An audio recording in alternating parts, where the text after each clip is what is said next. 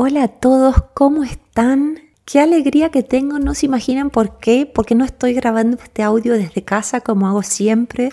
Yo tengo un lugarcito donde grabo siempre los podcasts, mi rincón, pero hoy no, estoy grabando desde el salón de una casita que alquilamos con mi familia, así que feliz me traje el micro, el micrófono, porque dije esta semana igual, sí o sí, tengo que grabar el podcast para todos los suscriptores y todos los nuevos suscriptores que tenemos, que es una maravilla.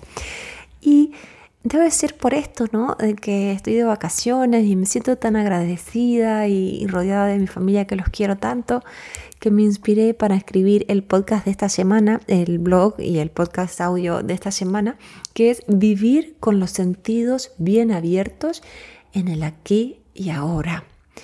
Y uno dice así y pareciera una frase bonita, pero tiene mucho sentido cuando uno lo piensa en cómo cada cual vive el día a día. Y ya voy a llegar a eso y les voy a preguntar de qué manera lo hacen. Por ahora déjenme preguntarles cómo están. En muchos países eh, donde viven los suscriptores al blog, el próximo domingo se festeja la Pascua. Así que es muy probable que estés disfrutando de unos días libres como yo. Y, debe ser, como les decía, justamente este tiempo de descanso que me inspiró para escribir sobre el mindfulness. Cuando dije previamente vivir con los sentidos bien abiertos en el aquí y ahora, me refiero al mindfulness.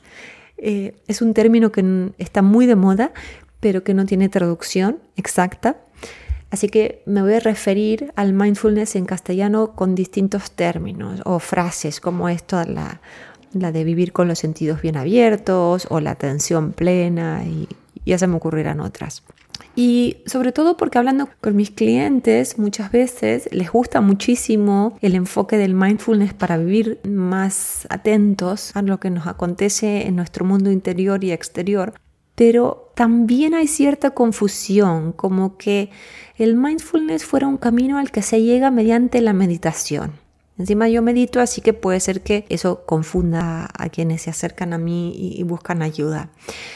Y les digo que sí, que es cierto que meditar es una manera muy efectiva de vivir con atención plena. Atención plena es otra traducción de mindfulness. Pero vivir con los sentidos bien abiertos es mucho más que meditar.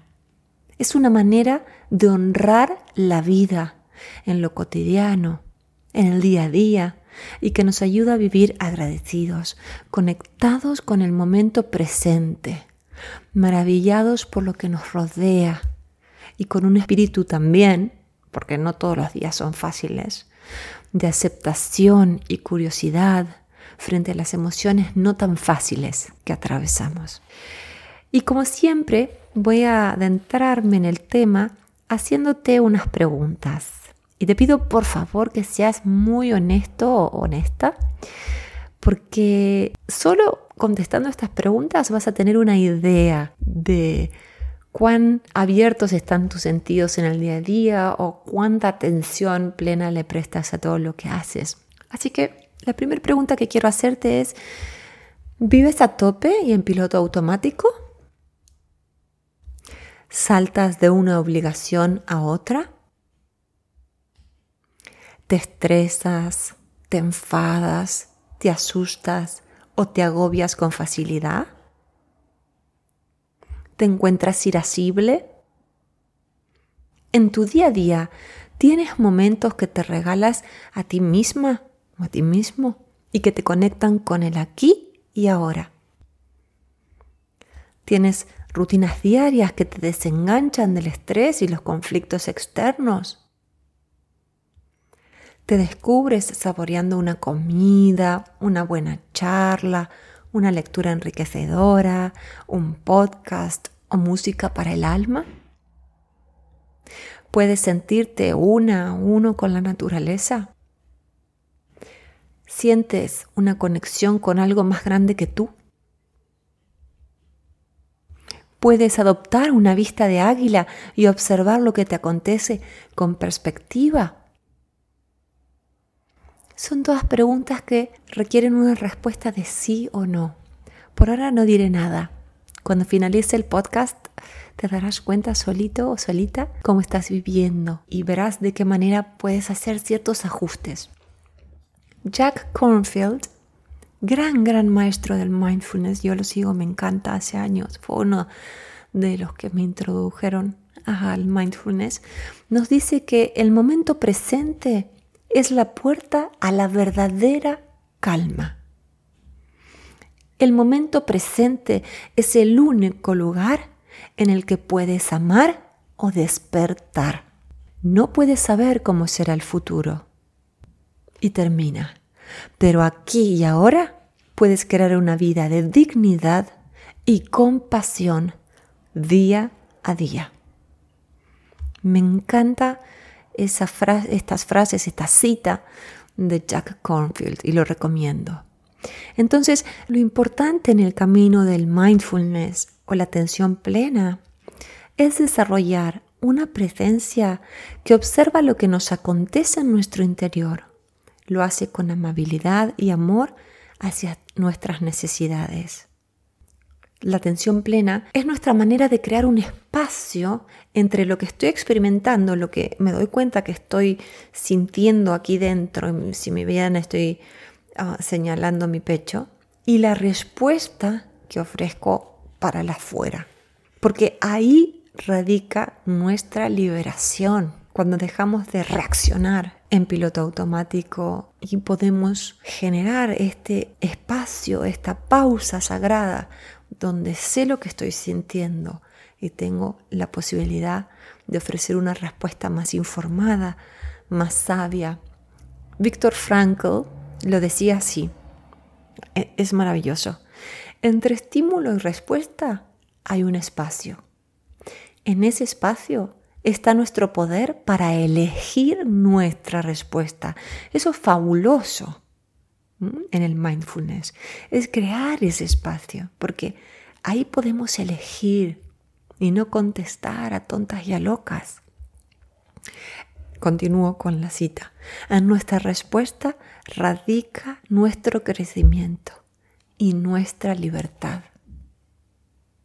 Cuanto más podamos elegir, más libres seremos y más creceremos.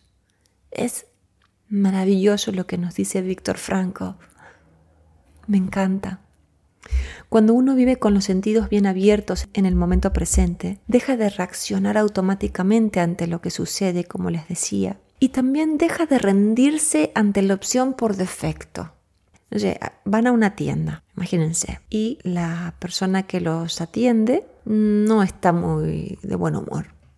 Entonces, la opción por defecto sería nosotros también contestarle mal o ponerle una cara rara. Pero en el camino del mindfulness nos damos cuenta que por dentro decimos, me estoy sintiendo incómoda porque me está tratando así, está dependiente. Pero por otro lado, el estar conscientes de lo que nos está pasando nos hace despertar y ahí podemos elegir. Podemos, por supuesto, decirle, ay, disculpa, eh, no sé si te, te estoy molestando con esta pregunta, o a lo mejor directamente decidimos callarnos y decir el problema que tiene esa persona lo tiene esa persona, no lo tengo yo. Con lo cual yo sigo tranquila. Entonces es el poder escoger qué hacer, lo que diferencia el mindfulness de vivir de una manera acelerada y sin pensar muy bien en lo que estamos haciendo, sin sentir y sin conexión con nuestro mundo interno. Una clienta me contaba que se encontraba caminando y se percató que le inundaba una gratitud completa por su vida. Se sentía agradecida por su familia, por su trabajo, por la caminata que estaba haciendo y el tiempo maravilloso que hacía en ese momento. A mí me hace muy feliz cuando mis clientes me cuentan estos momentos que tienen. Y en definitiva lo que mi clienta me contaba es que se encontraba alineada mente y corazón.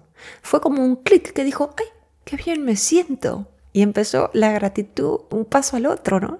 Eh, su energía entonces podríamos decir que estaba completamente en el aquí y ahora, en ese momento, Su alma estaba abierta y en sincronía con eso que es más grande que a uno mismo. Esta vida es tan grande. Por eso les preguntaba antes si, si pueden adoptar esta vista de águila para ver lo que les acontece con perspectiva. Entonces ella estaba como en sincronía total con la vida en mayúscula. Estaba en un momento de conexión con el presente donde logró dejar de agobiarse por el futuro o de machacarse por el pasado porque sus sentidos estaban abiertos y su atención era plena. Estaba viviendo en ese momento a tope. Este estado que me describía mi clienta es un estado que tú también puedes cultivar un día a la vez. Y aunque no lo creas, estarás reconfigurando tu cerebro para adoptar esta nueva forma de vida. Sabemos que nuestros cerebros son como plásticos, como si tuviéramos masa para poder modelar, ¿verdad? Por eso se, se llama neuroplasticidad. Entonces, en la medida que podamos ir cultivando buenas prácticas, nuestra manera habitual de reaccionar o de responder irá cambiando porque iremos reconfigurando nuestro cerebro.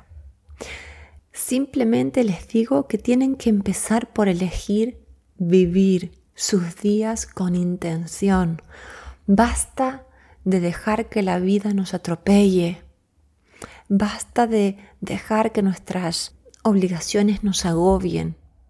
O bueno, puede que nos agobien por un momento o por varios momentos, pero vivamos con más intención. Despertémonos, digamos, hoy quiero vivir de esta manera y es un día a la vez. Ni siquiera un año a la vez, saben cuando empieza el año nuevo que uno hace como las intenciones de fin de año. Y ahora voy a hacerles pregunta a cada uno de ustedes. Y es, ¿qué quieres? ¿Ir por la vida distraída o distraído por las obligaciones? ¿O haciéndolas, porque no queda otra cosa, por supuesto, pero con conciencia plena? Las actividades más habituales, como escuchar a quien te habla, comer, realizar las tareas de la casa, andar y disfrutar de tus momentos de soledad, son invitaciones a ser la arquitecta de tu propia vida.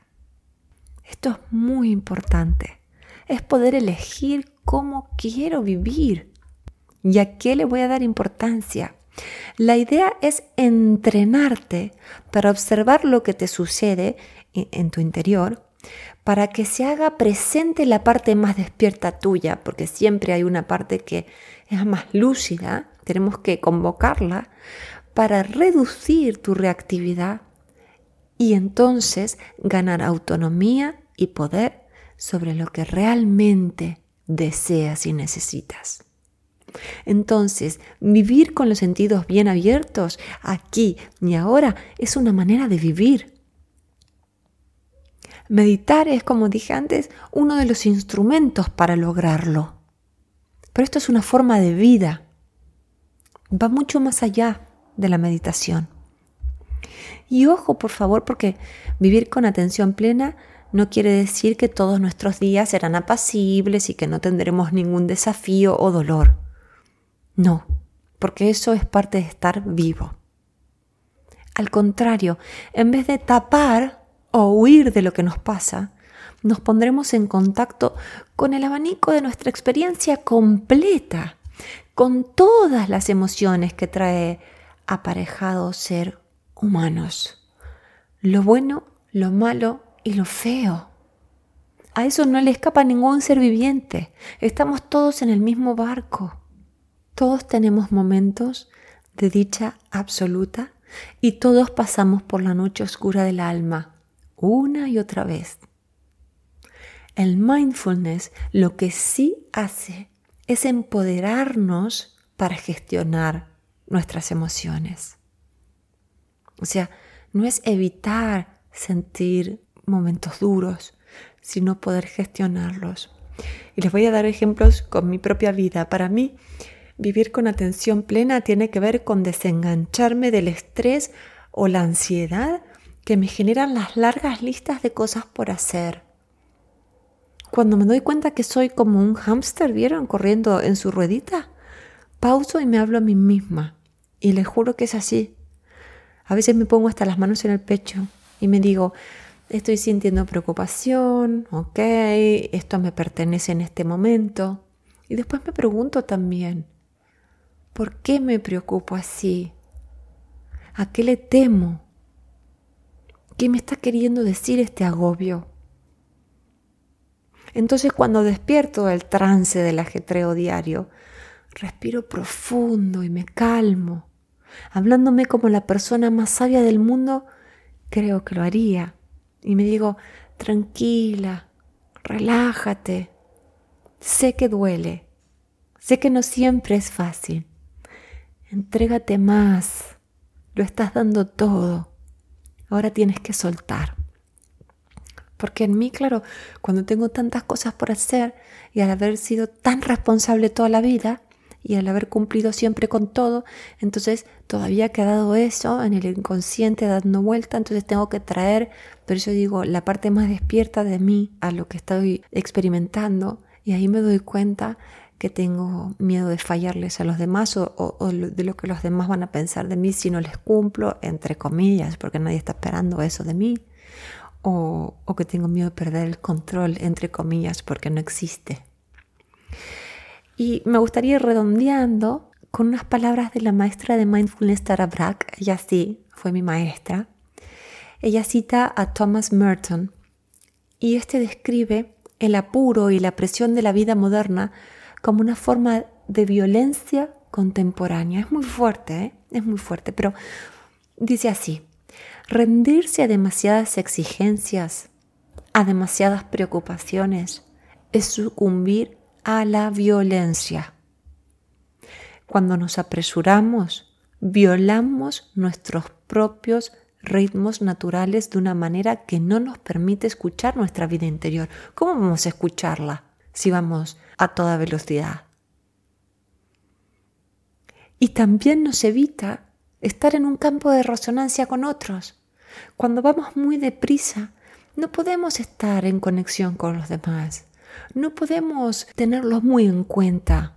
Nos volvemos tensos, nos achicamos, anulamos nuestra capacidad de apreciar la belleza, de celebrar, de servir a otros desde el corazón. Entonces, el mindfulness, si bien está muy de moda y sale en la tele y sale en las revistas, es muy importante porque nos hace despertar del trance de nuestro miedo, de nuestro agobio, de nuestras preocupaciones, de nuestra incapacidad de poner límites, del que dirán, de muchas cosas más que vamos hablando semana a semana en estos podcasts. Es otra manera de vincularnos con lo que vamos sintiendo y es otra manera de vincularnos con nuestro entorno y con todos los que hacen a este entorno. Entonces voy a terminar con una pregunta. ¿Te gustaría empezar a vivir con los sentidos bien abiertos? Y acuérdate que no te evita ningún dolor, al contrario, te pone en contacto con este, pero te va a ayudar a gestionarlo. Cuéntame en los comentarios. Te leo. Te mando un fuerte abrazo.